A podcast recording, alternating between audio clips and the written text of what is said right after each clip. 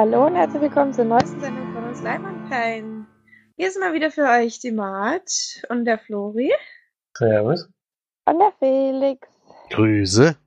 Jetzt habe ich endlich meine Stimme wieder und kann, zumindest so halbwegs, kann Podcasten wieder mitmachen nach einer Abstinenz. Dafür kann ich dann aber auch relativ viele Filme vortragen. Könnte ich, aber darf ich nicht, deswegen ist jetzt nicht ganz so gut. Aber ähm, die wichtigsten werden auf jeden Fall besprochen. So, wie erging es euch denn so die letzten zwei Wochen ohne mich? Dass du nicht dabei warst, war natürlich schade, vor allem bei nordischen Filmtagen. Wäre natürlich besser gewesen, wenn du vor Ort gewesen wärst, aber es hat ja dieses Jahr nicht geklappt. Ich hoffe, nächstes Jahr können wir dann wieder sogar da mal zu dritt antreten, das wäre natürlich noch besser. Hat es denn dem Flori gefallen, alles in allem? Mir hat's gefallen, ja. Sehr schön. Trotz englischen Untertiteln. Ja, ich lesen geht immer noch ganz gut, ich verstehe dann schon alles. Und zieh was genau aus dem Zusammenhang heraus. Benzin. Mhm. Mhm. Sehr schön. Naja, dann wollen wir mal wie gewohnt anfangen. Ähm, und zwar Felix mit dem Film Starts, aber ich glaube, das wollen wir gar nicht machen. Noch die Staatskammer. Ach, die Staatsgenossen. Die Starts können wir machen, die waren nämlich letzte Woche noch nicht. Oder ich habe jedenfalls die von der Woche davor gesprochen, äh, besprochen, obwohl der, die da eigentlich schon angelaufen sind, weil wir hatten ja dann die endgültige Aufnahme, die dann auch online gegangen ist, die haben wir tatsächlich auch erst am Donnerstag gemacht, aber ich habe dann natürlich noch die Filmstarts von der Woche verwendet. Und diese Woche ist dann soweit mit Paddington 2. Jetzt kommen so langsam die Weihnachtsfilme ins Kino, das war kann man schon. Ich finde es halt ein bisschen früh manchmal, also jetzt Paddington 2 jetzt nicht unbedingt, aber wie zum Beispiel Bad Moms 2, was eigentlich auch Weihnachtsfilm ist, kam schon am 9. November, fand ich relativ früh. Der ist ja dann bis Weihnachten wahrscheinlich wieder, schon wieder raus, aber ich denke mal, die haben alle Angst vor Star Wars am 14.12. Ja, auf jeden Fall ist es ein Sequel des niedlichen Familienfilms Paddington um einen animierten Bären, der einen Dieb jagt. Unterstützung bekommt er dabei von einem hochkarätigen Cast. Ja, zum Beispiel Brandon Gleason, Sally Hawkins und Hugh Grant sind da dabei. Ja. Leider ein erster, ein erster Teil, den, der, also es besteht halt viel aus Slapstick und alles, deswegen ist das eher nichts für mich, aber bei vielen, vielen Leuten kommt Paddington sehr gut an. Deswegen, die freuen sich bestimmt alle auf den zweiten Teil. Dann haben wir als nächstes einen Film, den wir schon in der Sneak gesehen haben, jeweils, nämlich Liebe zu Besuch. Oder gesehen bei mir nicht, weil ich bin nach einer halben Stunde habe ich das Kino verlassen. Romantische Komödie um eine 40-jährige Mutter, die nach einer harten Trennung zurück in die Heimat zieht und gleich drei neue Liebeskandidaten kennenlernt. Das ist ja sehr original erzählt. Fand, stimmt das da gar nicht mit den drei neuen Liebeskandidaten? Eigentlich hat doch da nur einer Interesse. Naja. Ja, kann man mal so nennen. Dann aus dem Nichts ein deutscher Film von Fatih, Fatih Akin mit Diane Kruger in der Hauptrolle. Ein Thriller, in die Diane Kruger ihre Familie bei einem rechtsextrem motivierten Bombenanschlag und die Rache nimmt sie dabei selbst in die Hand. Ja. Bitte nicht. Ja, der Trailer sah gar nicht so schlecht aus, aber leider spielt halt Daniel Krüger mit. das, Deswegen ist es schon bei mir raus. also, weiß nicht, warum man die Schon echt, echt schon krass, dass wir alle wegen der Schauspielerin schon abgeneigt sind. Woran das echt- wohl liegt?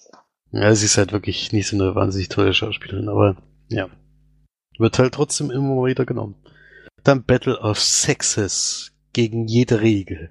Sportler-Drama mit Emma Stone und Steve Carell über einen berühmten Tennisshowkampf im Jahr 1973, der als Kampf der Geschlechter in die Geschichte einging. Ja. Ein Film, der schon in der Sneak, äh, gesneakt hat, der aber bei uns nicht kam. Ähm, geht wohl um so ein Tennismatch, wo die Frau beweisen will, dass sie genauso gut ist wie ein Mann im Tennis. Ja. Dann Operation Duval, das Geheimprotokoll, französischer Polit-Thriller mit Frances Cluzet, den man kennt aus Ziemlich beste Freunde, als Buchhalter, der für einen ominösen Geheimdienst arbeitet und in ein Netz aus Intrigen gezogen wird. Ja, dann als nächstes der Film, den Florian am Montag in der Sneak hatte, deswegen muss ich da gar nicht viel zu sagen, nämlich Detroit. Der wird gleich besprochen. Dann der lange Sommer der Theorie, Drama, absurde Essay-Komödie um drei Berliner Frauen, die in einer WG zusammenleben und über den Status quo ihres Lebens und der Gesellschaft resonieren. Ja, Manifesto habe ich dann noch. Filminstallation des Videokünstlers Julian Rosenfeld, für den Kate Blanchett in 13 Rollen geschlüpft ist, und, um künstlerische und politische Manifeste zu verlesen. Mhm. Äh, sehr komische Filme irgendwie, die da starten. Das war's schon zu dem Filmstarts für diese Woche und dadurch, dass wir erst relativ spät aufgenommen haben, muss ich diesmal oder darf ich diesmal nicht weitergeben an die Filmcharts, weil die sind gleich geblieben und deswegen gebe ich zurück an March. Geil. ähm, naja, aber ja, wir haben ja diese Woche leider auch nur einen Sieg. Deswegen hättest du die Detroit einfach als letzten Filmstart genannt, hätten wir eine perfekte Überleitung gehabt, aber du kannst ja nicht. Deswegen. Ja, das ist natürlich, das, das ist natürlich der Grund. Ja. Gut, äh, also Florian war in der Sneak, der einzige, der in der Sneak war. Und äh, deswegen darfst du dich jetzt gerne zu Wort melden und uns mal erzählen, wie Freud war. Das kann ich gerne machen. Das Film von Catherine Bigelow. Sie hat einen anderen noch gemacht. Gefährliche Brandung zum Beispiel. Strange Days, Zero Dark Thirty und Tödliches Kommando, die habe ich alle von mir gesehen. Alles eigentlich ziemlich gute Filme. Und Detroit ist ein Drama und spielt in den 60ern bei Massenunruhen, die da in der Stadt stattgefunden haben, bei denen sich die Schwarzen ins Land aufgelehnt haben gegen vor allem gegen die Polizei. Schwarzen? Das heißt maximalpigmentierte, Mann. Ich weiß nicht genau, wie die, die korrekte. Ähm, Kannst du gleich Nigger sagen, ja. was, was, was habe ich, ganzen, hab ich meinem ganzen Leben noch nie gesagt. Aber gut. Ach so, übrigens, das wollte ich noch erzählen. Können wir auch im Podcast lassen, ist egal. Ähm, ich hab, ähm, ich arbeite ja gerade in so einem Telefonzeug. Musste jetzt, also das heißt, ich musste, aber ein Kunde von uns war ähm, äh, AfD ähm, sozusagen. Die halt mit unseren Stiften haben die Werbung gemacht. Hast dich aber nicht verweigert, denn. Ja, er wollte nicht. Ich wollte ihm ganz überpreist dann was anbieten. aber er wollte leider nicht. Hat er keine gekauft? Er hatte mal welche gekauft, aber jetzt heute, diesmal nicht. Ja. Mhm. Hättest du so einen falschen Aufdruck machen müssen mit äh, AfD Nein Danke oder so. so 2000 Stück hingeschickt. Hat er gar nicht gemerkt. Das wäre geil gewesen. ich ja sowieso bald nicht mehr da. Geil. Ja. Mhm. Jetzt zum Morgen denn. Mhm. So, zum Film. Ähm, von den Schauspielern kennt man auf jeden Fall natürlich John Boyega, der im ersten Star, also im siebten Star Wars gespielt hat. Will Polder kennt man auf jeden Fall. Die anderen waren mir relativ unbekannt.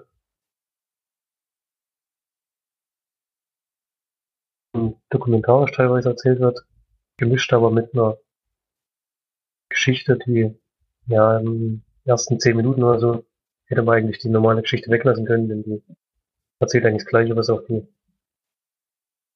was der dokumentarische Stil schon zeigt, das fand ich schon ein bisschen seltsam und so nicht, nicht, nicht spannend. Und aber so, dass es dann weitergeht, ein bisschen in die Richtung Polizeigewalt. Wir sehen dann sozusagen einen Einsatz der Polizei in einem Haus, in dem angeblich jemand Schüsse auf Beamte abgegeben hat. Und die versuchen dann rauszufinden, ob das stimmt oder nicht. Und dabei sieht man halt, wie die Polizei damals wahrscheinlich gegen die Verdächtigen vorgegangen ist. Mit schon ziemlich extremen Methoden und ja, auch mit drastischen Bildern, die einen schon so ein bisschen nachdenklich machen. Viel mehr würde zur Geschichte noch gar nicht verraten, denn ich habe das vorher nicht gesehen, wie der Film aufgebaut ist. Ich habe ein bisschen anderen Film erwartet, als der losging. Aber der allein in dem Haus ist wirklich sehr, sehr spannend erzählt. Der beste Teil an dem Film. Größtes Problem ist, dass der 144 Minuten geht und ist damit viel, viel zu lang. Also alles, alles was vor der vor und nach der ursprünglichen Geschichte passiert, einfach viel zu langsam erzählt, viel zu langatmig. Und da hat er in der Film eigentlich schon fast verloren, wenn es dann erstmal richtig losgeht. Und auch danach und gab das nie ein großes Aufatmen, als der Film zu Ende war. Zwischendurch kam schon immer irgendwelche Sprüche, wie lang geht es eigentlich noch und was kommt jetzt eigentlich noch alles und das ging mir teilweise auch so, dann fühlt sich wirklich elend lang an, alles sehr langatmig erzählt. Wenn sie nur diese knackige Geschichte in der Mitte gemacht hätten, wäre das wirklich ein sehr, sehr guter Film geworden. So ist es leider nur Durchschnitt und wirklich ein bisschen schade, denn es sind gute Schauspieler dabei und das Drehbuch ist in der Mitte auch wirklich gut. Aber es haben sie leider vorne und hinten ein bisschen verkackt. Deswegen gibt es auch nur 5 von 10 Leinwandteilen von mir. Noch keine Empfehlung. Ich, ich finde es schade, weil der Film interessant ist, aber kann es nicht so richtig rüberbringen insgesamt. Leider.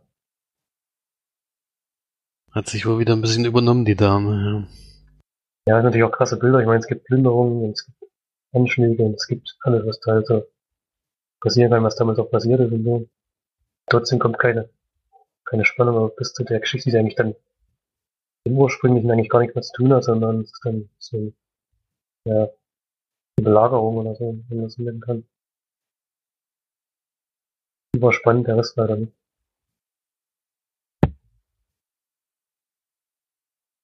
Hm.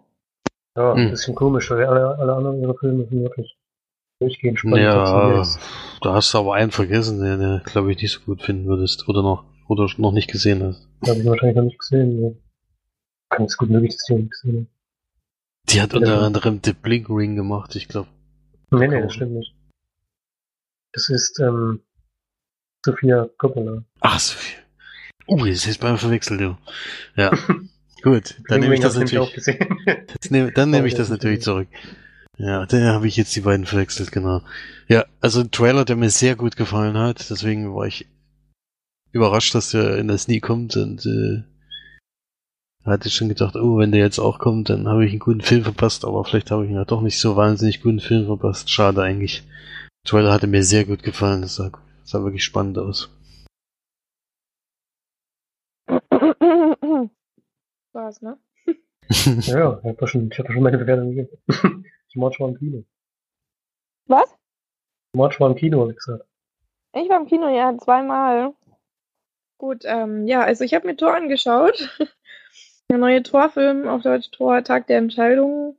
Ich habe ihn natürlich wieder mal ähm, Englisch geguckt in Irland. ähm, da heißt er auch Tor Ragnarok.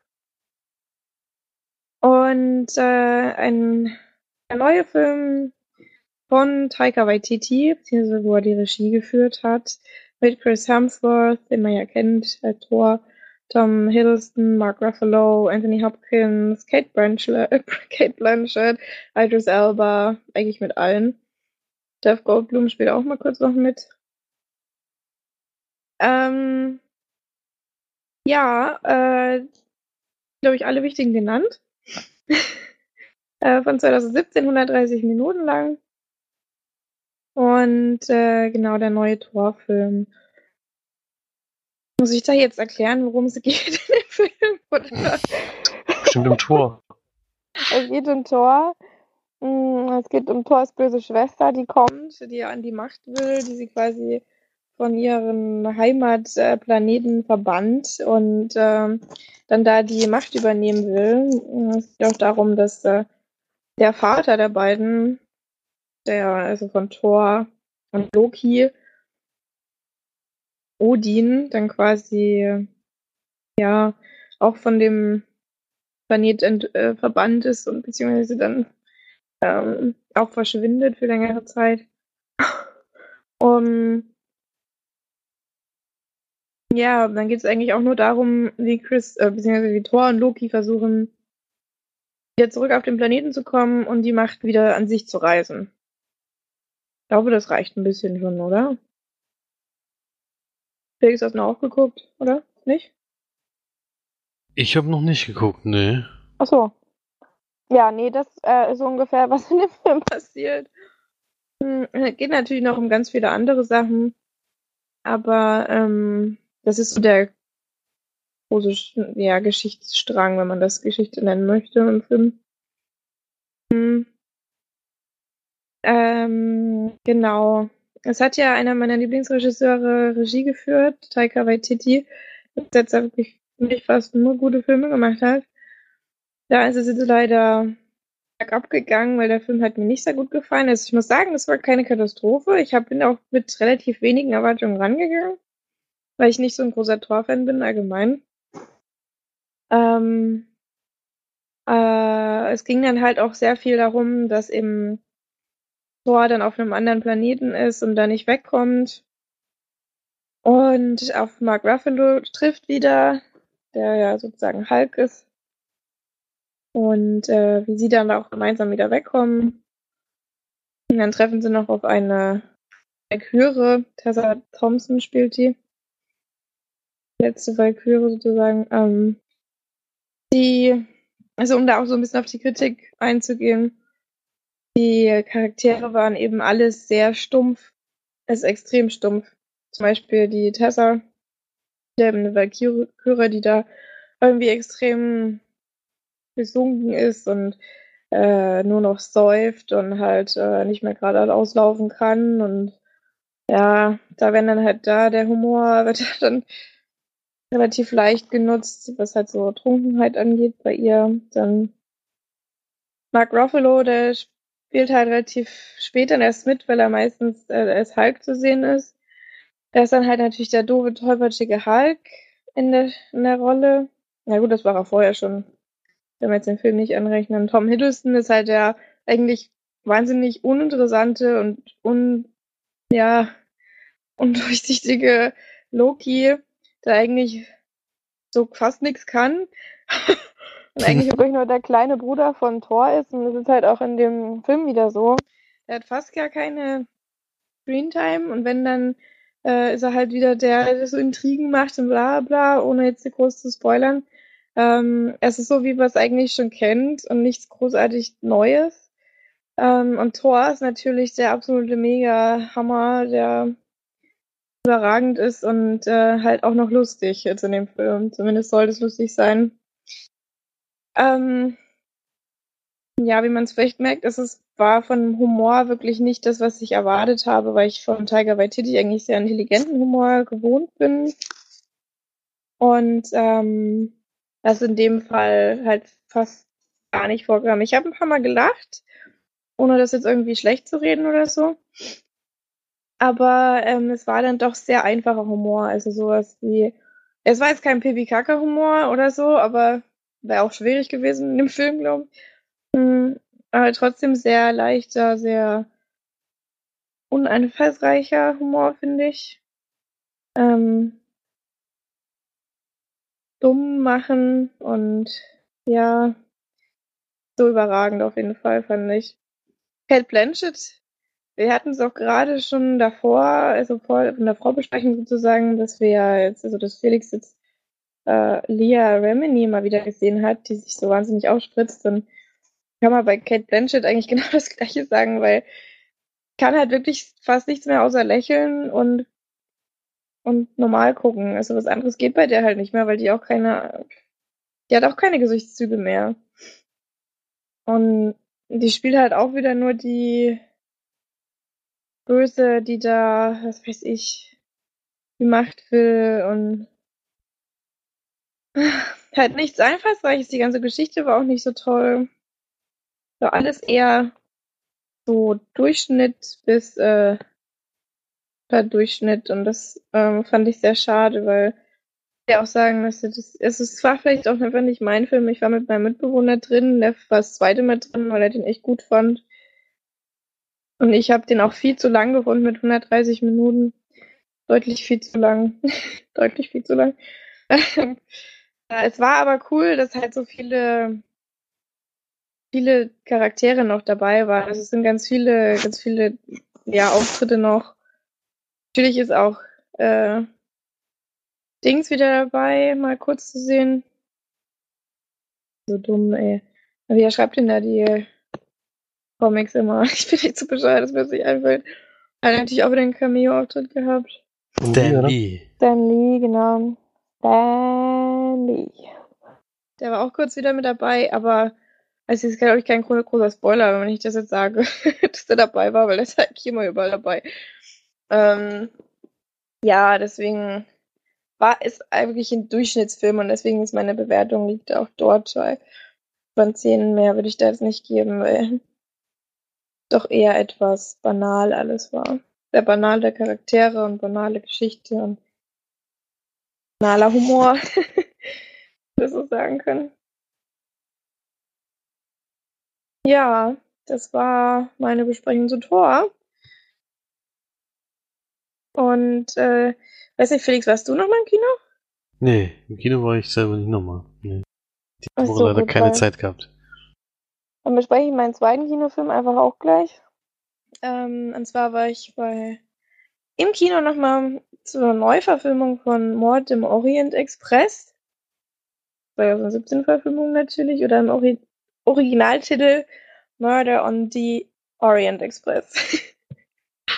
also haben sie da bei der deutschen Übersetzung sogar sich mal dran gehalten, was ganz gut war. Hm, Produktionsland ist USA und England. Geht 114 Minuten, also ein bisschen der Tor.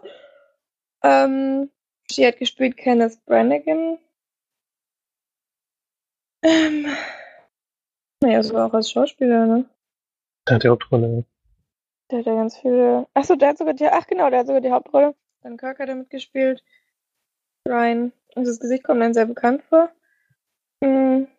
Er hat viele Schauspieler und viel auch Regie schon geführt. Seit 1989. Oh, der hat sogar Hörbücher gemacht. Oh. Schön.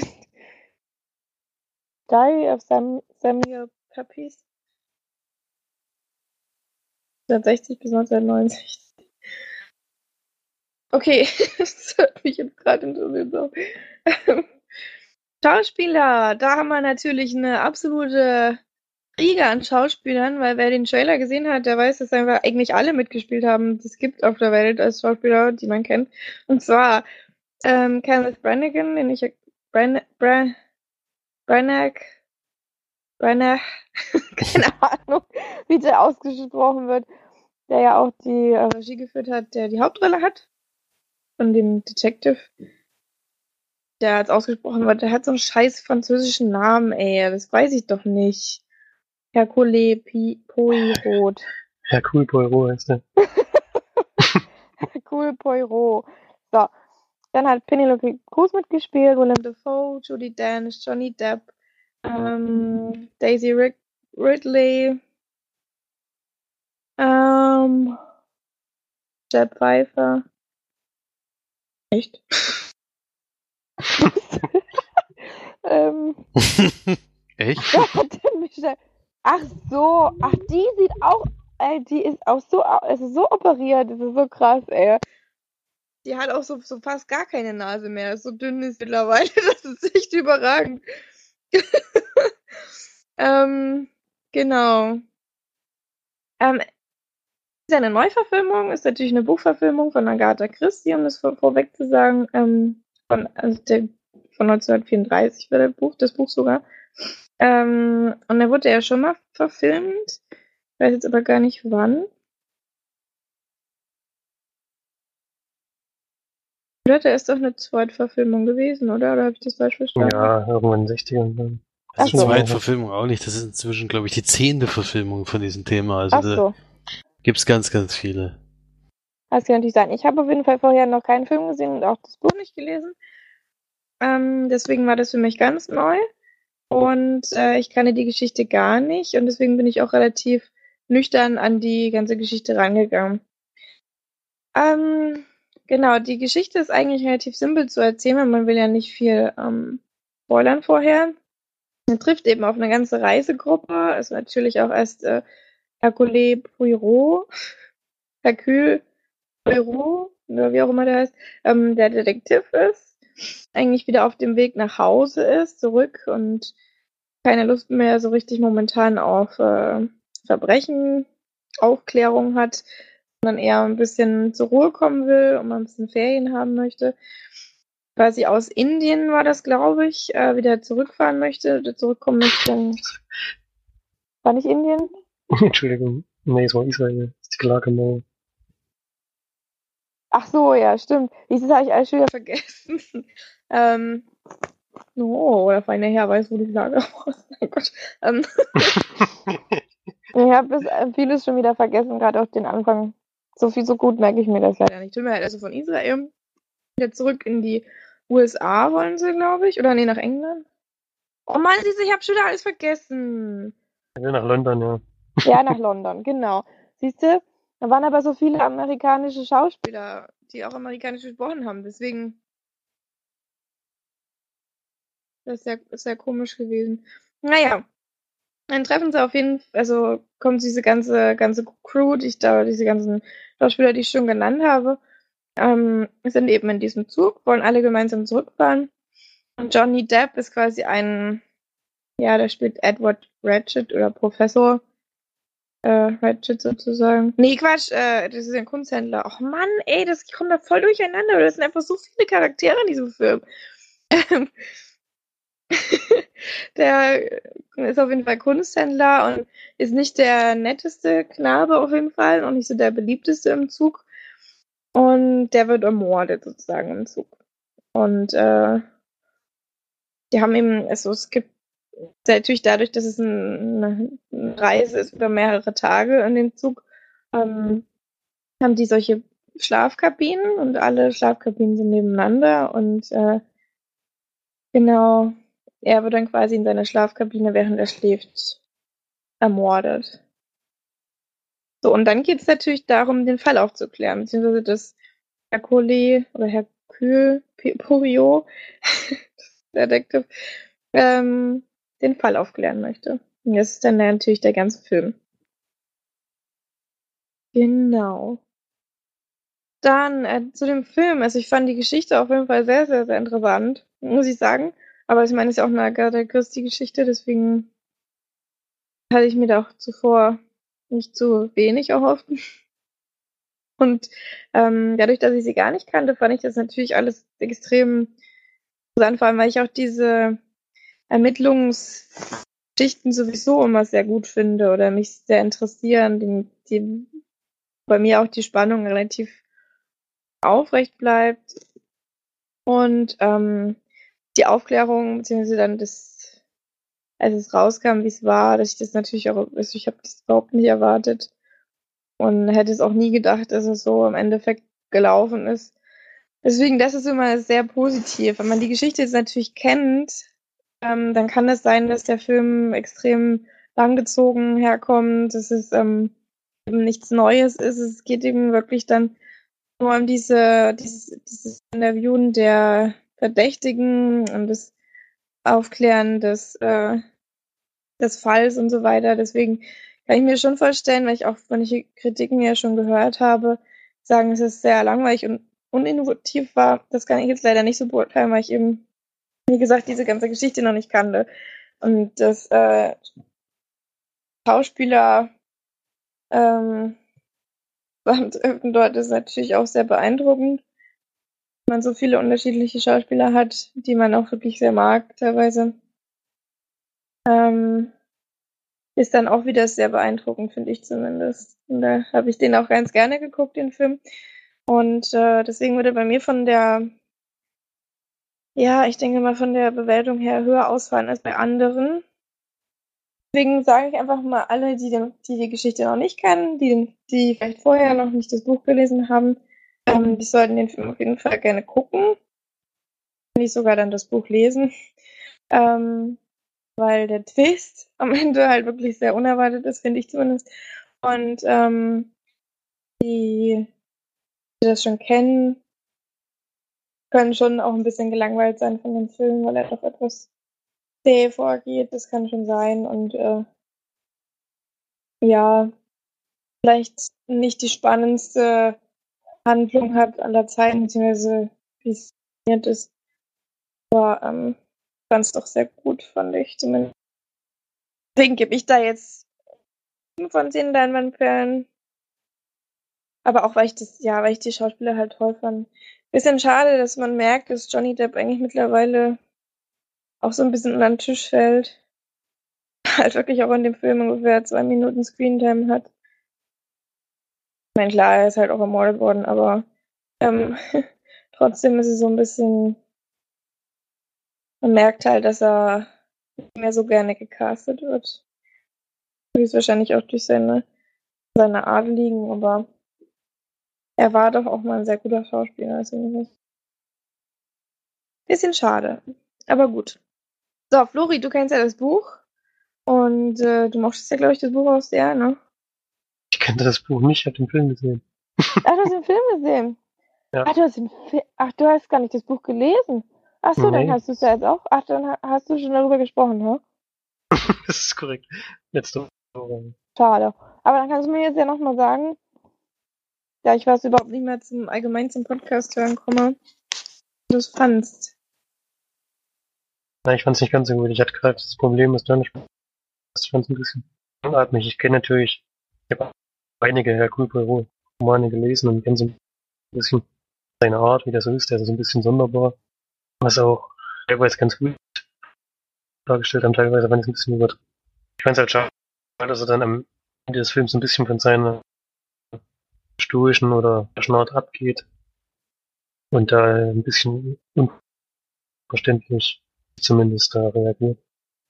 Beziehungsweise, naja, mehr kann man nicht verraten. und ich fand ihn wirklich zu lang im Film, ja. 20 Minuten kürzer hätte dem nicht geschadet. Ja, das stimmt, das sage ich auch gar nicht. Was ich schön fand, waren die Bilder, da sind wirklich in einer schönen Gegend rumgefahren. Und wenn sie da Mhm. draußen gefilmt haben, das sah schon toll aus. War Auch Neuseeland dabei auf jeden Fall, habe ich den Abspann gesehen. Also da haben sie haben schon ein bisschen Geld investiert auf jeden Fall. Ja, ich habe glaube ich 5 von 10 gegeben. So ein bisschen weniger als du. Aber fandst du das Ende? Ja, kann ich jetzt nicht so viel verraten. Müssen wir nachher, müssen wir noch im Podcast nochmal drüber reden. Also, ähm.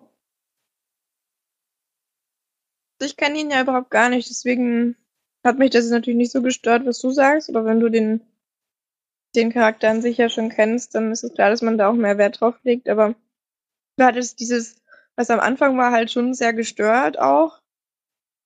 Ähm, dass jetzt so, so penibel ist oder so, so kam auch irgendwie sehr, sehr, ja, sehr prompt rüber, so ein bisschen so over the top einfach. Deswegen war ich dann ganz froh, dass es dann nicht den ganzen Film so weiterging. Aber wenn das natürlich ein Charakter ist, der so ist oder der eigentlich immer so, so, so komisch ist sozusagen, dann hm, kann ich mir schon vorstellen, dass das vielleicht dann ein bisschen enttäuschender ist. Oder?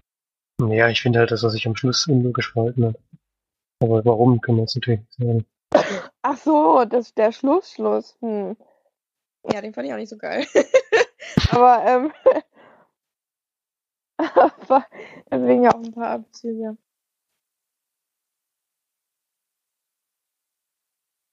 Gut. Würde ich sagen, kommen wir zu den gesehenen Filmen, oder? Ja, Felix bis jetzt ja noch gar nichts gesagt hat.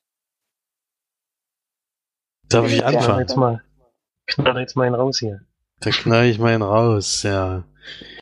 Ich habe auf meine Lieblingsschwester gehört und habe mir eine Dokumentation angeschaut. Aha. Deine Lieblingsschwester sogar. Ja, es ist ja auch nicht so schwierig. Und habe mir Icarus angeschaut auf Netflix. Eine, eine Dokumentation über ursprünglich, also eine Dokumentation, die auf jeden Fall einen Mega-Twist hat. Ähm, ursprünglich geht es nämlich darum, Mittendrin auch einfach. Einfach mal, ja, gar nicht so spät vor allen Dingen. Ich denke Ja, ja, die ganze. Zeit, es geht um das eine und dann, ähm, ja, aber erstmal zu dem, worum es überhaupt geht. Äh, es geht um Doping. Und es ist äh, Brian Doping im Vogel Radsport. im Rad, ja, eigentlich auch allgemein. also im späteren Verlauf. Am Anfang geht es erstmal um Doping im Radsport, denn ein etwas älterer, schon lange Zeit im Radsport unterwegs, also der Brian Vogel meine ich natürlich, der, der auch gleichzeitig der Regisseur der Dokumentation ist, der nimmt sich vor, ein Jahr sozusagen zu dopen und dann an einem so einem Amateurwettbewerb teilzunehmen. Also er hatte im Jahr davor schon da teilgenommen und er möchte gerne, weil da doch welche dabei sind, die deutlich stärker sind als er, möchte er jetzt versuchen zu dopen und damit auch noch durchzukommen sozusagen. Und das macht er dann ein Jahr und dort lernt er eben auch jemanden kennen, äh, der ihn eigentlich helfen sollte. Der steigt aber dann kurzfristig aus weil er da seinen guten Ruf äh, nicht verlieren will. Und er empfiehlt ihn aber noch jemanden und das ist dann ein Mann aus Russland, der dort für dieses Anti-Doping-Labor zuständig ist. Und da ist schon komisch an der Sache, dass gerade der, der eigentlich fürs Anti-Doping zuständig ist, sozusagen die besten Tricks weiß, um äh, Dopingkontrollen zu umgehen oder eben zu bestehen, auch mit, äh, mit Mitteln, die ja schwierig sind oder jedenfalls falsch sind. Und das bringt ihn schon ein bisschen zum Zweifeln, er lässt es aber dann irgendwie zu und macht das dann auch ein Jahr lang. Das funktioniert auch relativ gut, außer dass er sportlich äh, sich nicht großartig verbessert hat, aber er fühlt sich einfach viel, viel besser dadurch und das kriegt man so ein bisschen mit. Dann kommt es aber zu einem Mega-Twist, wie wir schon gesagt haben, denn das äh, ist dann gar nicht so richtig Thema der Dokumentation, denn dann ändert sich das Ganze zu einer Geschichte, die, also es beruht natürlich alles auf einer wahren Begebenheit, ist ja eine Doku, ist, ist auch jetzt keine Pseudo-Doku, sondern echte, äh, und zwar gibt es dann diese Hetzjagd auf diese ganzen Doping-Sünder in Russland, denn die äh, wurden erwischt, zufällig auch durch eine ARD-Dokumentation wurde es aufgedeckt, mhm. dass in Russland äh, sozusagen systematisch gedopt wird, auch vom Staat sozusagen gefördert gedopt. Und das haben die aufgedeckt und das ist natürlich ein mega Skandal gewesen und da das betrifft jetzt nicht nur den Radsport, sondern den kompletten Sportler in, ganz Russland eben. Das haben wir ja damals auch gehört. Es ging ja da sogar so weit bis zu einem Ausschluss bei den Olympischen Spielen und sowas soll es geben. Ja. Gab's ja auch. Gab's ja auch mhm. einmal und dann beim zweiten Mal, wo es eigentlich nochmal sein sollte, haben es aber dann doch noch zugelassen. Ja. Sehr schwieriges Thema auf jeden Fall. Und dann geht's eben drum, dass der Mann, mit dem er eigentlich zusammengearbeitet hat, auf den wird dann Jagd gemacht in Russland und dann passieren so ein paar Dinge. Aber es ist soweit, wollen wir jetzt auch noch gar nicht verraten, Marsch, oder was da, was da jetzt noch passiert. Naja, man kann ja sagen, dass ähm, dadurch, dass die, die ganzen Stückler ausgeschieden wurden, dass es dann natürlich eine riesen Hetzjagd gab auf auch alle auf ähm, die ganzen Wissenschaftler, die da natürlich mit zu tun hatten. Und vor allen Dingen auf den, mit dem er halt äh, mit dem er halt kommuniziert hat darüber. Genau. Ja. Gerade mit dem Wissenschaftler, der eben da, der, weil der auch der quasi der Kopf der ganzen Sache ist, also in dem, in dem, in dem Labor, da halt eine, war eine hohe, hohe, ja, Ansehen, äh, an, an Dingsbums halt. also Stimmt. hat er eine hohe Stufe gehabt sozusagen. Und dadurch ist halt die Außenwelt und gerade die, die Journalisten sind halt mit einem Riesenheadsack gegen ihn gehalten. Und dann war er halt wahnsinnig in Gefahr, das muss man vielleicht noch sagen. Dadurch, dass dann halt natürlich der Staat nicht wollte, dass er dann rausgeht und rumposaunt, wie das denn jetzt wirklich war, dass er eigentlich äh, nur das gemacht hat, was ihm gesagt wurde und wie die ganzen Tricks waren, wie die die, äh, die Doping quasi äh, verschleiert haben und so weiter. Und äh, deswegen muss halt dann natürlich der, also nicht natürlich, aber der, gerade in Russland, ist ja nicht unbedingt so, dass man da sicher ist, wenn man da ein bisschen was gegen den Staat in der Hand hat. das war sozusagen, muss der dann halt auch fliehen nach Amerika zu seinem Dokumentationskumpel halt sozusagen. Und äh, das kann man vielleicht noch sagen, weil das nämlich, finde ich, noch eine wichtige Sache ist die das Ganze auch noch wahnsinnig viel spannender macht. Ja. Da halt wirklich um sein Leben Angst haben muss. Ja, also auf jeden Fall eine Doku, die einen völlig äh, unvorhersehbaren Verlauf nimmt, denn ursprünglich, und das war auch die Idee von dem, der die Dokumentation gedreht hat, soll es eigentlich nur darum drehen, dass er versucht, eben das zu machen. Und das dann vielleicht auch über einen längeren Zeitraum. Aber dadurch, dass das passiert, bricht sozusagen alles zusammen. Es wird eine völlig andere Dokumentation um im Endeffekt jemanden, der in Russland vor den, vor den Leuten flieht, um, um dann eben die, die Wahrheit ans Licht zu bringen, so ein bisschen, ja. Also das ist auf jeden Fall interessant, weil, weil der, Aus, äh, der Ausgangspunkt halt ein völlig anderer war. Ne? Also das ist wirklich erstaunlich. Auf jeden Fall würde ich die Dokumentation auf jeden Fall empfehlen. Die ist ja bei Netflix vorhanden. Sollte man sich in jedem Fall mal angucken. Denn da passiert einiges. Und man kriegt vor allem einiges mit, was man vielleicht damals noch gar nicht gewusst hat. Man hat zwar ein bisschen was über die Medien mitbekommen, wenn man sich für Sport allgemein so ein bisschen interessiert.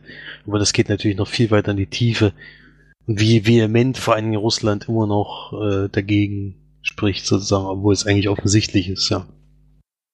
Ja, interessantes Thema würde ich empfehlen und gebe da, also haben wir Dokumentation Punkte gegeben? Weiß ich nicht. Also ich hatte da glaube ich 9 von 10 gegeben, aber auch nur, weil ich das so geil fand. ja, überhaupt überraschend, dass äh, manch die Doku angemocht hat, weil es ja im ersten Moment nur um Sport geht. Na, das hatte ich doch erzählt, dass das so ein, wieder so ein übelster Zufall war. Ich ja, ich weiß, ich weiß ja schon, aber das, das ist trotzdem hm. irgendwie witzig, wenn man das jetzt so gesehen hat. Ja. Also auf jeden Fall empfehlenswert, ich würde 8 von 10 Leinwandperlen geben. Ja, also für den Florian sollte das auch unbedingt gucken, weil mich interessiert das ja auch allgemein schon das Thema. Sport Stimmt, und ja. Olympia und Radsport ja sogar auch ein bisschen. Deswegen ja, ich gucke manchmal ein bisschen Tour de France, aber jetzt die letzten drei Jahre oder so. Habe ich eigentlich nicht mehr so wirklich verfolgt. Mhm. Aber deswegen denke ich, würde es dich auf jeden Fall auch sehr interessieren und du würdest es auch gut finden. Ja, ich meine, das ist ein Spitzensport schon mal immer gedopt wurde und immer gedopt werden wird. Da muss ich, glaube ich, nicht viel, nicht viel vormachen. Ja, na, vor allem, es ist halt auch mittlerweile so jeder dopt, deswegen ist es auch schon gar nicht mehr so schlimm, ich zumindest, weil wenn jeder dobt, dann ist es ja wieder fast das gleiche Level. Allerdings, ja, das ist schon, ähm, ist schon trotzdem auch schlimm. Ja, aber wenn, je, wenn wirklich, also beim gerade beim Radsport ist es ja echt so, dass äh, eigentlich alle Radsportler oben, es geht ja wirklich mit, zumindest die halt oben mitfahren. Es ist ja auch so, dass irgendwann dein Körper hat ja eine bestimmte Grenze. Es geht dann halt auch nicht mehr weiter. Du kannst irgendwann nicht mehr besser werden ist es klar, dass man dann irgendwelche chemischen Mittel versucht, um dann doch noch besser zu werden. Weil wenn dann alle nur noch ja sozusagen gleich gut sind oder bestimmte Rekorde nicht mehr knacken können, dann ist es ja auch allgemein nicht mehr interessant. Logischerweise auch für selbst für die Zuschauer und so weiter. Der Ehrgeiz geht ja dann auch irgendwann flöten. Aber du willst ja immer besser sein, du willst ja besser werden, du willst willst das gewinnen, willst die Rekorde knacken, du willst die Medaille gewinnen, dann musst du halt immer besser und besser und besser werden und besser als alle anderen. Und dann kann dein Körper halt irgendwann nicht mehr. Deswegen nimmst du dann halt natürlich chemische Mittel. Ist ja auch irgendwo, also nicht verständlich, aber logisch, dass das Menschen dann halt irgendwann machen, gerade wenn es wieder um viel Geld geht. Ähm, ja. Ja, aber man, soll, man sollte es schon trotzdem noch Vorteil nicht sagen. Das ist eigentlich jetzt egal, weil es alle machen. Das finde ich noch nicht so. Ich glaube auch nicht, dass alle machen. Das glaube ich nicht, aber. Also ich wüsste, ist es selbst wenn es, es machen ja selbst Leute, die ins Fitnessstudio gehen. Ich meine, das ist zwar nicht richtig dope, aber es ist halt aufpumpen mit irgendwelchen und so weiter. Das ist ja selbst im kleinsten Maß fängt das ja schon an, sozusagen ist halt nicht mehr alles, äh, es ist nicht mehr alles nur dein Muskeln und deine, deine, äh, ja, was du halt erschafft hast, sondern dass du halt immer Hilfe dir dazu nimmst, damit es mehr wird. Mehr und mehr und mehr. Ob das jetzt Proteine sind oder was weiß ich. Oder dir irgendwelche Steroide oder irgendwelche Scheiße, das äh, fängt ja schon im kleinsten Maße sozusagen an. Dann, also ich kann mir schon vorstellen, dass es mittlerweile fast kaum noch noch, ja, reine Sportler gibt, sozusagen. Also klar finde ich nicht, sollte man das jetzt legalisieren oder so ein Scheiß, aber es ist halt mittlerweile, finde ich, überhaupt keine Überraschung mehr, dass es das gibt, zumindest in diesem Hochleistungssport, wo du halt wirklich an die Grenzen deines Körpers kommst. Aber Ja. Traurig auf jeden Fall. Traurig, ja, das stimmt. Ja, ein schwieriges Thema und äh, auf jeden Fall eine sehr wichtige Dokumentation, finde ich, die man unbedingt mal sehen sollte. Das stimmt. Ja gut, Flori, du hast ja auch noch was geguckt. Ich habe noch was geguckt, ja, eine Blu-ray. Eine von denen, die ich mal im Müller gekauft habe. 72 Stunden heißt die. Den letzten drei Tage ist der deutsche Zusatztitel. Ist nicht der Film von Heckes mit Crowe in der Hauptrolle, sondern ich glaube eine spanische Produktion. Mal schnell linsen. Jetzt kein Quatsch erzähle. Ja, genau, Produktion ist Spanien. Und worum geht's? Die 72 Stunden sind der Zeitraum, in dem ein Meteorit, glaube ich, auf die Erde aufschlagen wird, weil das Leben aus auslöschen wird. Und wir begleiten dann so einen jungen Mann und ja, ist jetzt kein Slum, aber es ist auch keine schöne Wohngegend, wo der herkommt und der lebt dort mit seiner Mutter. Und die beiden machen sich dann auf den Weg zu seinen drei Nichten und Neffen, glaube ich, sein Bruder und seine Schwägerin sozusagen sind irgendwo unterwegs. Ich weiß gar nicht genau, wo die waren und warum. ich weiß auch gar nicht genau, ich glaube, sein Bruder ist im Gefängnis oder so. Ich weiß nicht mehr genau. Auf jeden Fall besuchen sie die und die sind auch alleine, müssen sich dann so ein bisschen durchkämpfen. Und die haben von der Katastrophe noch, nicht, noch nichts mitgekriegt. Und die beiden versuchen dann sozusagen, das vor den fernzuhalten. Die leben ein bisschen außerhalb so einer Farm, sind auch relativ abgeschieden und Fernsehen und Radio gehen dann an einem bestimmten Zeitpunkt sowieso nicht mehr, weil, ja, weil es nicht mehr funktioniert hat. Irgendwelche, ja, es gibt ja schon Einschläge und sowas von kleineren Himmelskörpern, die da auf die Erde einschlagen, dann nicht mehr alles so richtig. Und im Endeffekt geht es dann aber darum, dass sein Bruder mal ein Problem hatte mit einem Verbrecher.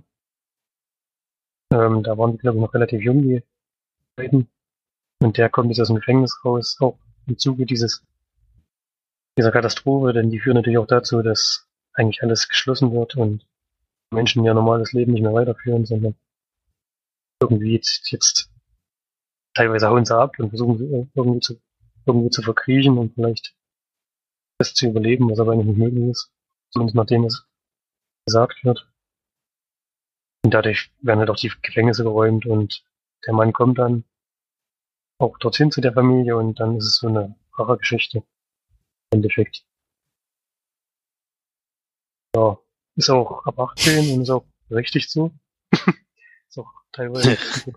Eine rare Geschichte, wenn die Welt untergeht. Ja. Das, das fand ich auch sehr interessant, denn eigentlich hätte es diese Weltuntergangsgeschichte gar nicht gebraucht. Hm. Deswegen, Also, die, ist nur so ein, die ist nur so ein bisschen der Mantel davon und im Endeffekt geht es dann wirklich darum, sich gegen diesen Typen zu verteidigen und den irgendwie wieder in die Flucht zu schlagen. Das ist eigentlich na, die ei- eigentliche Geschichte am Ende. Fand ich auch ziemlich interessant aufgebaut, habe ich auch so nicht erwartet. Und von der Story her immer ein bisschen was anderes. Man sieht natürlich, der Film jetzt nicht viel Geld hatte und sind zwar nicht die besten Schauspieler und so, aber von der Story her fand ich schon sehr interessant gemacht. Ja, hat gefallen. Und würde ich schon mal empfehlen, sich anzugucken. Ich glaube, der ist gar nicht so leicht zu sehen. Bestimmt. Keine große Auflage gehabt. Ich glaube, im Fernsehen wird auch nicht mit denen laufen. Zumindest nicht in der Version, die ich gesehen habe. Also muss man sich wahrscheinlich ein bisschen anstrengen, den gucken zu können. Aber würde ich schon ein bisschen empfehlen. Also hier steht Drama und Krimi. da sagen es ein Thriller, aber kann man sich vielleicht ein bisschen streiten. Geht auch eine Stunde 40, also eine ganz gute Länge. Knackig erzählt. Kann man auf jeden Fall mal machen. Ich gebe sieben von zehn Leinwandperlen. Ja, das klang auf jeden Fall ganz gut, würde ich sagen. Ja, kann man sagen. Nicht? Sich drüber streiten kann, vielleicht, ob es sich noch lohnt, Rache zu nehmen, wenn demnächst sowieso die Welt untergeht, aber. Naja, das ist, äh, das ist halt so. Ich meine, die wollen trotzdem noch sich gegenseitig die Köpfe einladen. Ob es jetzt Sinn ergibt, ist das mir egal. Das ist erstaunlich, ja. Hm. Naja, das war's, glaube ich, schon, oder? Hm, okay, gerade noch was. Aber Felix hat noch was. Ich hätte auch noch was, aber wir müssen auch nicht darüber sprechen. Ich habe sogar noch zwei Filme. Einer davon will ich jetzt als nächstes besprechen. Genau, ich habe nämlich weiterhin auf meine Lieblingsschwester gehört und Ach, habe noch einen Film geschaut, den sie empfohlen hat, den ich ja unbedingt gucken musste, sofort, nämlich Die Braut des Prinzen. Mhm. Ein Märchen- und Mantel- und Degenfilm von 1987 von Rob Reiner mit Carrie Elvis, den man kennt, wenn man Saw geguckt hat. Er spielt nämlich in Saw 1 mit und Robin Wright, die man allgemein, denke ich mal, kennen sollte. Auch völlig verunstaltet, also dass man eigentlich nicht wiedererkennt Billy Crystal in dem Film. Äh, und ja, den Rest kannte ich ein paar sogar noch vom Sehen, aber von den Namen her jetzt nicht. Und es geht um die Braut des Prinzen, denn die verliebt sich in den Stalljungen am Anfang des Films. Sie ist aber selber zu dem Zeitpunkt noch nicht die Braut des Prinzen, sondern einfach nur eine junge Dame, die eben einen Stalljungen hat und den verliebt sie sich. Und das ist die wahre Liebe und er muss aber dann verreisen um, was musste machen? Ich weiß gar nicht mehr. Äh, ich glaube, der soll zum Militär, oder? Nee, nicht zum Militär. Der Ja, wollte, glaube ich, nur irgendwie Geld äh, ranholen oder so. Ne? Ach so. Oh, ich bin so suchen-.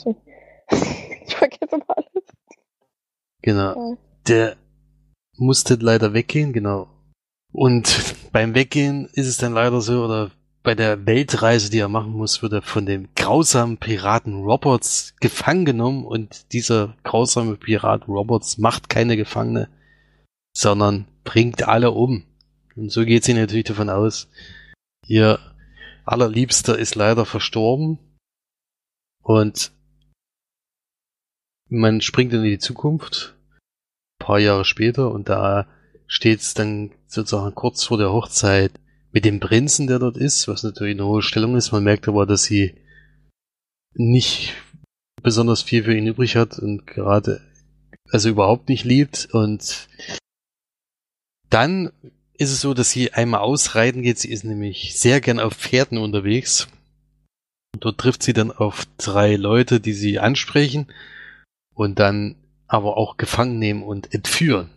Und dabei werden sie verfolgt von jemandem, der nur in schwarz gekleidet ist und auch eine Maske auf hat, wo sie nicht so richtig wissen, wer das ist. Sie denken, es ist jemand von dem Prinzen, der, der sie jagt, aber wie man dann kurze Zeit später feststellt, ist der dann noch zusätzlich auf der Jagd nach denen. Also da kommt noch jemand, der sie sucht, das ein bisschen aussieht wie Zorro irgendwie. Ja. Und dann, äh, ja, entspinnt sich da so ein Märchen, so eine Märchengeschichte. Ja, mehr möchte ich da eigentlich gar nicht verraten. Ich kann den Film noch nicht, von 1987, äh, erinnert so ein bisschen vielleicht an ja, Märchenbraut oder sowas, kann man eigentlich gut damit vergleichen. Was mir, was mir besonders gut gefallen hat, ist, dass dass der Film eigentlich, also sowieso, damals ging es ja noch nicht anders, aber der Film besteht fast nur aus Kulissen. Mhm. Und mehrere Kulissen sind da so schön gestaltet, muss man ehrlich zugeben, dass man gar keine CGI-Effekte braucht. Wie immer. Wie wir ja schon öfters gesagt haben, manchmal sind sie einfach nur noch zu faul und machen einfach noch Greenscreen. Hier sieht man mal wieder, dass, klar sieht man, dass das äh, Kulissen sind, das ist doch überhaupt kein, kein Thema, sondern es ist einfach, es sieht einfach viel, viel echter aus, als wenn da, ich meine, bei Thor, ich weiß ja nicht, den hast du jetzt gesehen, es ja im Trailer schon immer so im Hintergrund manchmal so schlimm aus, wo ich gedacht habe, das kann doch nicht in Ernst sein, dass das denen ihre CGI-Effekte sind. Sowas gibt's hier halt in solchen Filmen nicht und das ist einfach erfrischend immer mal wieder zu sehen. Und ja, Märchen ist sowieso mal gut, auch in der Weihnachtszeit jetzt, finde ich. Hat zwar jetzt nicht direkten Bezug zu Weihnachten, aber da kann man den ganz gut gucken, finde ich. Und ja, macht alles richtig. Kann man, kann man nicht viel Negatives dran finden. Ist jetzt nicht so lustig, wie ich gedacht hätte, weil es wird ja auch als Komödie bezeichnet. Also so ein bisschen wie Ritter der Kokosnuss oder sowas in die Richtung. Also diese Monty Python-Filme, also so habe ich es da nicht empfunden, weil es ist dann nicht irgendwie Slapstick die ganze Zeit oder sowas, sondern es ist eigentlich schon ein richtiger Märchenfilm, wo vielleicht die Charaktere ein bisschen überzeichnet sind. Das ist jetzt vielleicht das Einzige, was man da, das, was man da mitbekommt, aber dass das jetzt nur witzereißende Leute sind, das fand, empfand ich jedenfalls nicht so. Ja. Ich hatte es in Deutsch geguckt, das Synchronisation. Du hattest den, glaube ich, in Englisch und in Deutsch geguckt. Also ich fand. Erst in Deutsch und dann in Englisch, ja. Also ich fand, dass das auf jeden Fall also auch von, vom Sprechen her alles in Ordnung war. Da gibt es jetzt auch keine Kritikpunkte dran. Ja, es ist natürlich jetzt nicht die allerneueste Geschichte und das allerbeste, was, man, was ich jetzt jemals gesehen habe, aber trotzdem ein schöner Film und äh, ich habe den gerne geguckt. Und gebe da sieben von zehn Leinwandperlen. Und Schön. ja, kann man gucken. Muss man eigentlich gucken, wenn man sowas in der Richtung mag. Was auch noch lustig ist, dass das Drehbuch 13 Jahre lang existierte, bevor es dann endlich gedreht wurde. Und vorher hat es die ersten, die es gehabt haben und eigentlich umsetzen wollten, waren Ridley Scott und Robert Redford. Die es dann aber im Endeffekt nicht gemacht haben. Hm. Danke. Ja. Naja, auf jeden Fall ein schöner Weihnachtsfilm. Kann man fast sagen. Also kann man gerne zu Weihnachten gucken. Ähnlich wie drei Haselnüsse für Aschenbrödel. Oh, ja. Muss ich auch wieder gucken dann. das stimmt. So. Dann hast du ja gesagt, du hast noch einen Film, aber damit das nicht so lange wird, kann ich ja noch einen Film.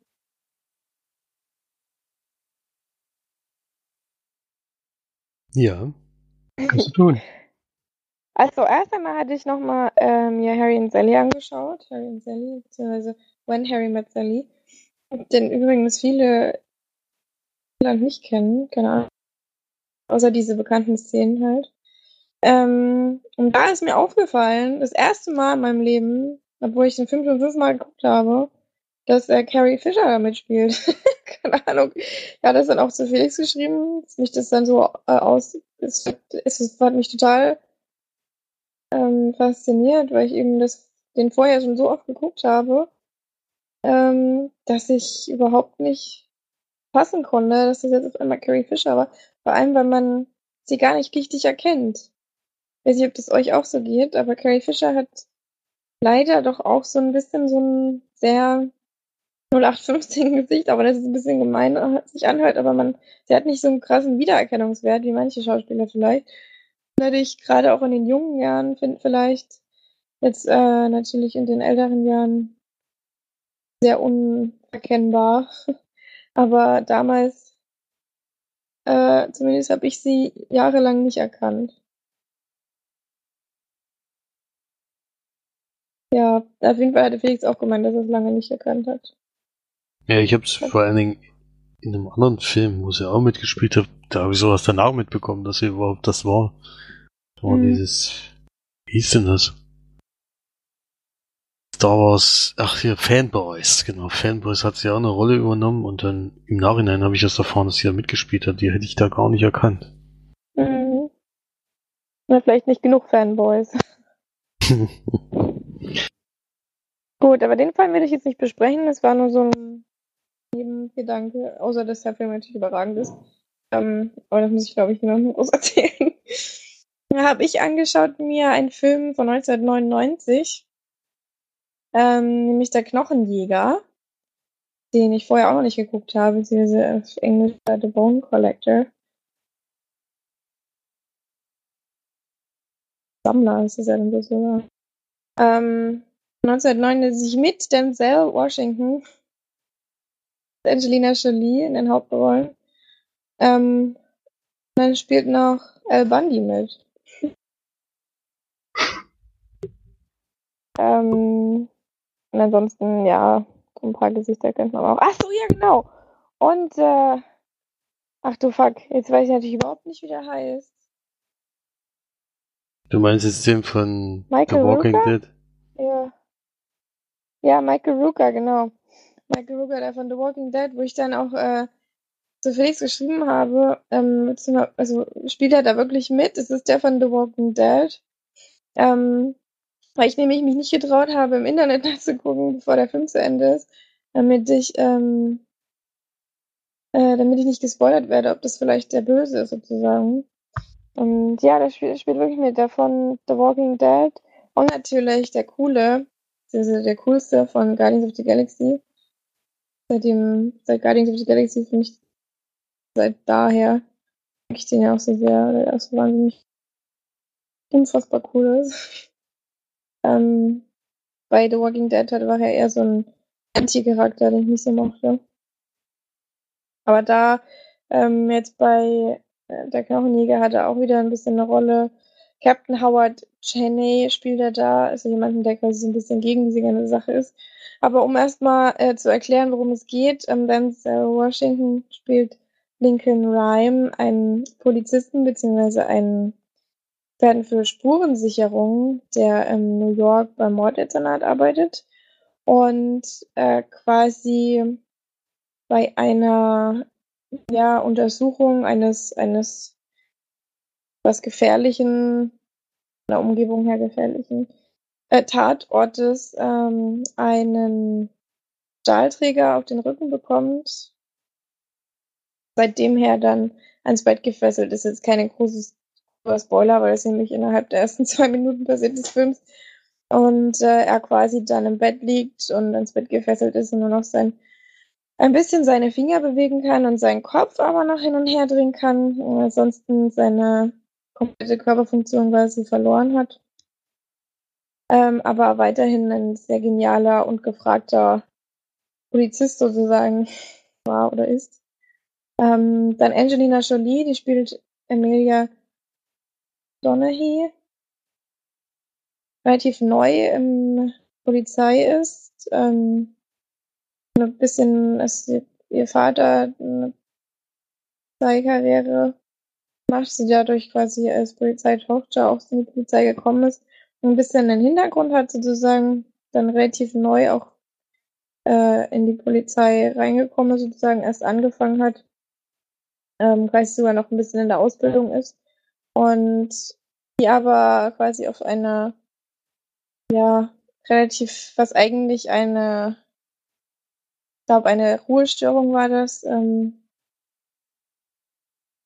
oder, oder irgendwas auf jeden Fall sehr Banales ist sie an den einen Tatort gekommen, der quasi dann ihr ganzes Leben verändert.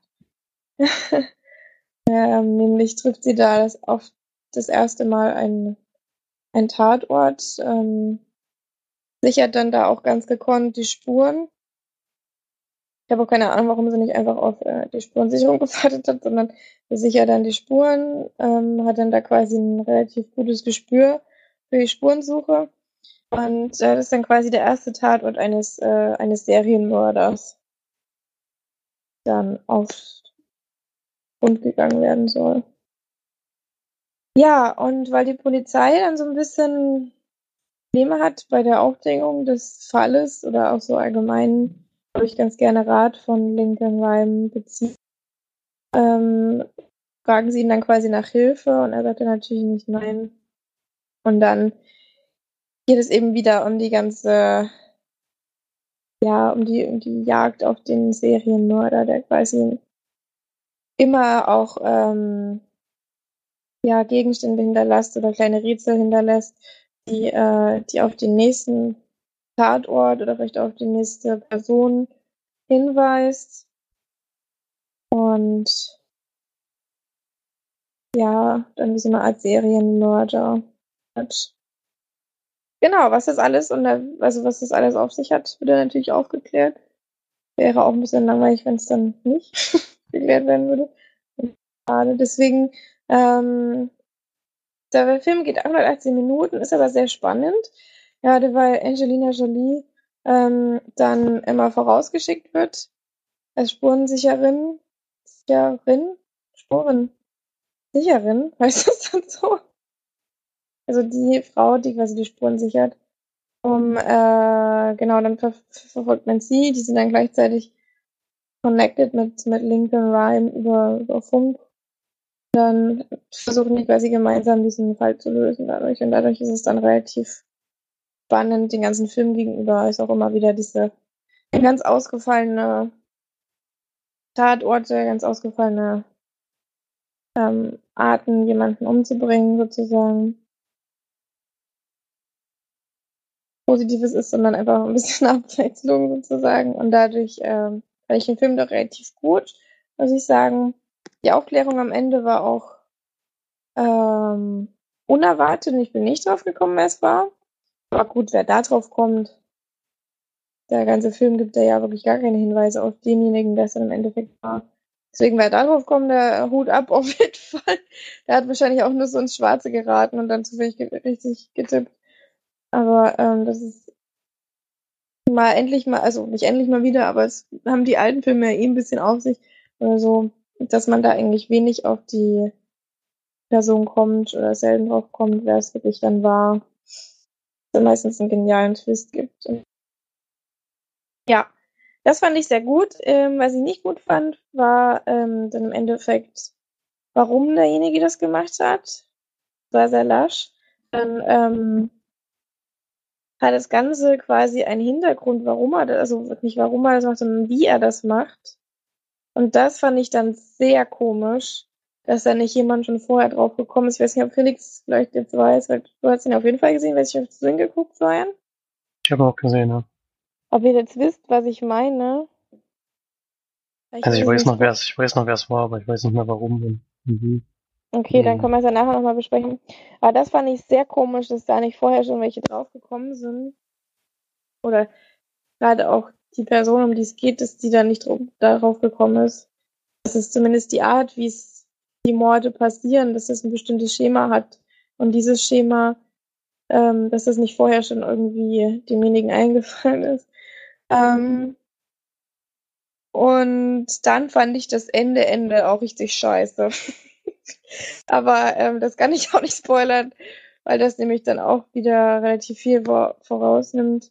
Ich weiß nicht, ob ihr euch daran noch erinnert, aber das fand ich wirklich super, super lächerlich und doof. Also es hätte es auch überhaupt nicht nötig gehabt.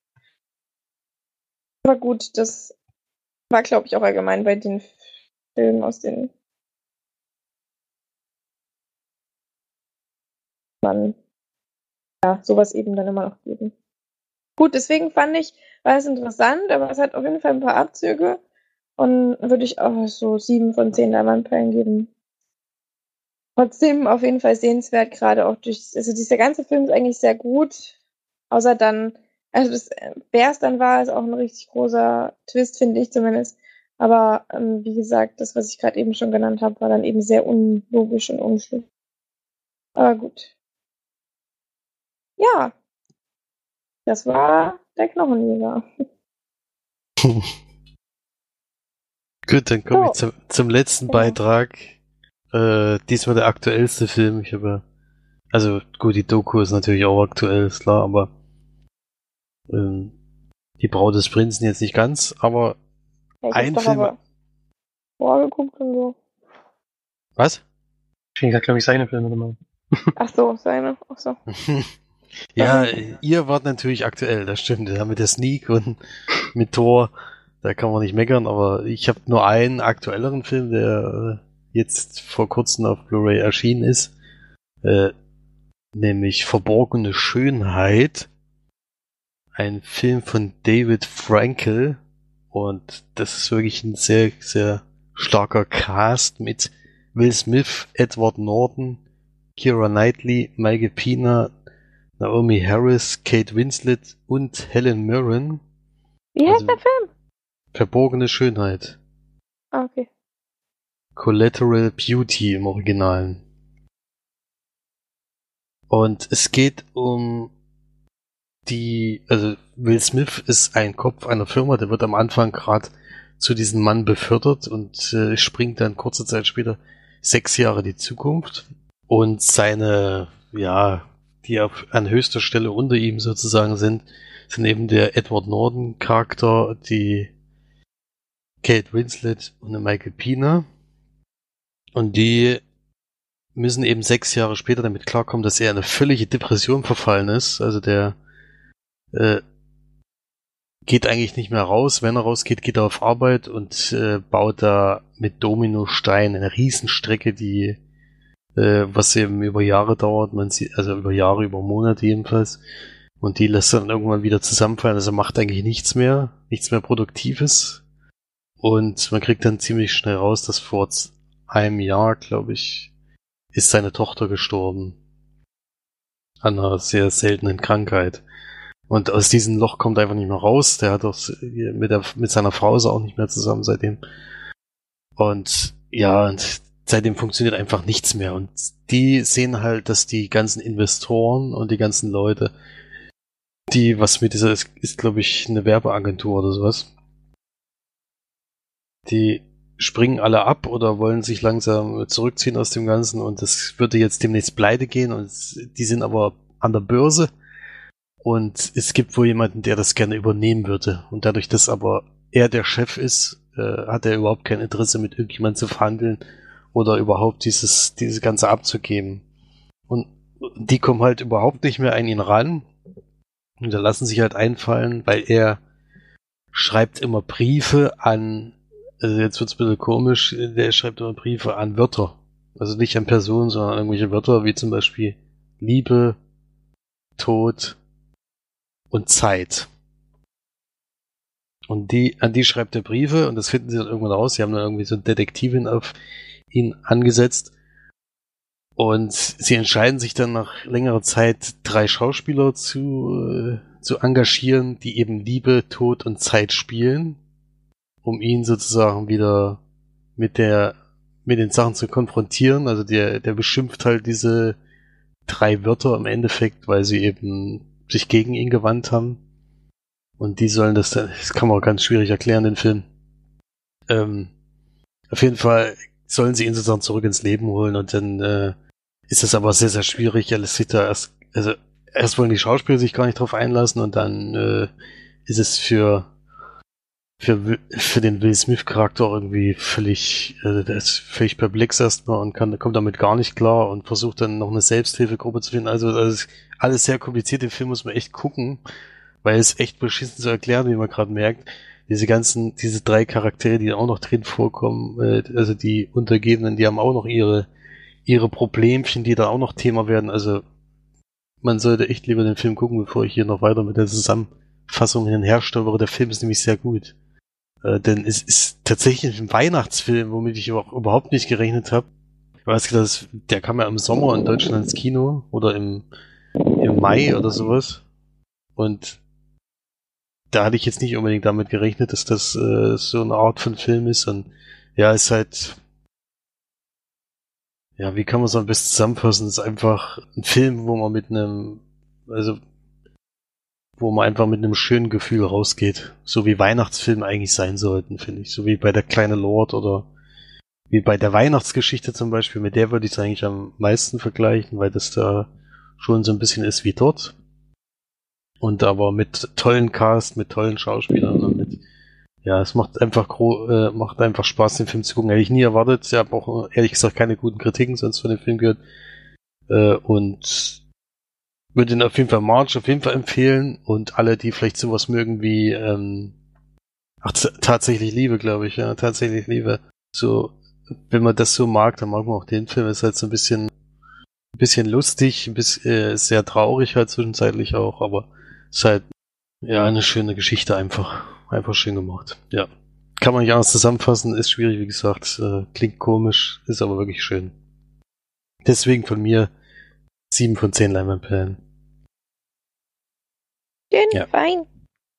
Hatten wir Kommentare oder nicht? Wir hatten ja. einen Kommentar, ja. Stimmt, zum letzten Sender. Ja. Ja, dann hau mal raus. Von der Steff, und die fand es lustig, dass wir zwei Zeitschleifenfilme in der Sendung hatten. Felix ja eine nicht, das Lied Und sie hat beide auch gesehen und vergleicht die ein bisschen. Wenn du wächst halt, wenn du stirbst, sie dein Leben in ihrer Wollwagen sind ein bisschen der ernstere Film von beiden.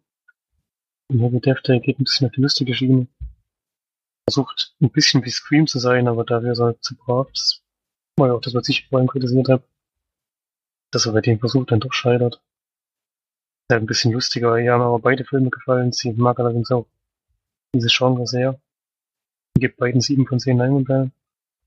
Und empfiehlt noch eine Folge von Star Trek Discovery, die auch eine Zeitschleife ist. Die war wahrscheinlich noch viel besser. March. Halt mir das Mikro. Oh. Na, jetzt hört er mich auf einmal bei dem Scheiß, ne? War nicht das erste. Mal. Ja, aber jetzt war es ein bisschen länger. Ja. Und sie, also vor allem die Star Trek Folge empfiehlt sie sehr. ja gut, mit Star Trek kann man mich echt jagen, muss ich sagen. Ja. Er hat auch wieder gesagt, er versucht, mich. Aber es gibt so eine, so das ist ja nicht irgendwie böse gemeint für Leute, die das gerne gucken oder so, aber ich habe echt so eine Abneigung dagegen. Ich weiß gar nicht, woher das kommt. Weil ich finde das so blöd einfach. Weil ich weiß, dass es so ganz viel. Hat auch meine Freundin, die ist auch voll die Star Trek das war, es hat ja auch kann, ähm, äh, kann ja auch alles gut sein und alles mögliche, aber bald auch so eine Volk, nicht das echt. Aber das glaube ich auch relativ vielen Leuten so, deswegen. Da glaube ich nicht die einzige. Sondern die, die halt einfach kein Sci-Fi mögen. Man muss halt einfach Sci-Fi Weise Podcast hört, äh, bin ich da ja nicht so ein allzu großer Fan von. Hm. Das stimmt wohl. Aber ihr seid ja auch keine Star Trek. Ich habe was die Serie jetzt noch nicht angefangen zu gucken, aber so ein bisschen Interesse. Es gibt ja sehr gute Kritiken auf jeden Fall. Ich fand ja die Filme, also die neue Verfilmung fand ich ja ganz interessant, auch wenn jetzt die, also da mir eigentlich der erste immer noch am besten von den Neuverfilmungen gefallen hat. Aber vielleicht gucke ich mal rein in die Serie, aber ich habe mal versucht, mit den alten Folgen mal anzufangen, aber irgendwie hat mich das da nicht so gereizt. Da ist auch sehr langsam und alles erzählt. Das finde ich da an den Film schon besser, wenn das so ein bisschen gebündelt ist. Mhm. Ja, ich habe irgendwie nie damit angefangen und ich, inzwischen gibt es so viel in diesem Universum.